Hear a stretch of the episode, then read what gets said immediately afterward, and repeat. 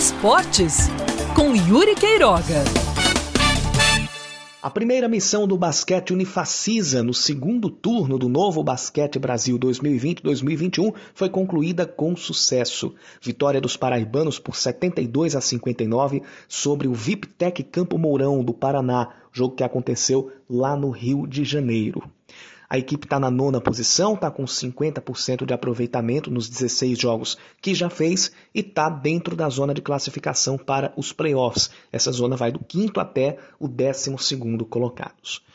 Se a gente for traçar um paralelo entre o início do segundo turno e o início do primeiro turno, para ver no que, que a Unifacisa precisa trabalhar para não incorrer naquela mesma pindaíba que teve no início dessa temporada, tudo vai convergir para a consistência.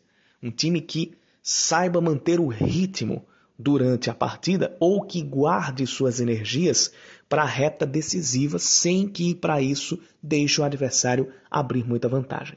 Os grandes defeitos ou o grande defeito do time ainda comandado pelo Felipe Filé nos primeiros jogos dessa temporada, esse grande defeito era começar imprimindo um bom ritmo, vencer os primeiros quartos, mas acabar o combustível e deixar o adversário virar nos últimos segundos quando não havia mais tempo para reação. Isso foi consertado desde o início com a chegada do novo técnico, que é o auxiliar da seleção brasileira, o César Guidetti. Mas em alguns momentos o time da Unifacis ainda sofre um pouco com esses lapsos. Fora, claro, a diferença para as principais equipes do NBB, que é considerável, que não se pode é, tapar os olhos para isso.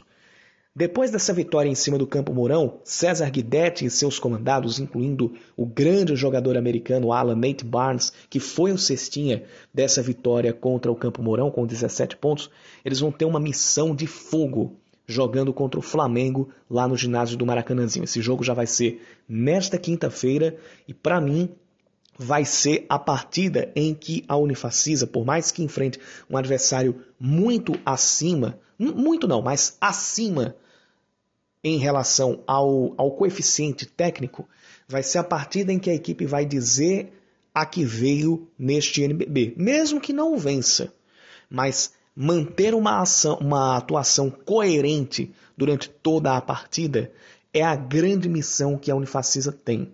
É o legado que a Unifacisa pode deixar dessa partida e vai ser o principal caminho para tomar para manter a sua posição ou melhorá-la e buscar a classificação para os playoffs e buscar, quem sabe, um título inédito no NBB. Não veio a, a vaga na Copa Super 8, que pega evidentemente os oito primeiros colocados, mas pode vir uma classificação para os playoffs, isso é completamente factível, como já iria acontecer na temporada passada e como está se configurando no momento.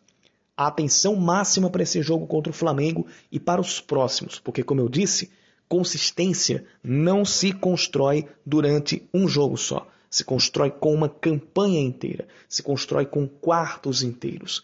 E é isso que a Unifacisa precisa trabalhar e é nisso que o time paraibano precisa se ancorar para ter uma grande campanha e para orgulhar ainda mais o basquete paraibano nessa temporada do NBB.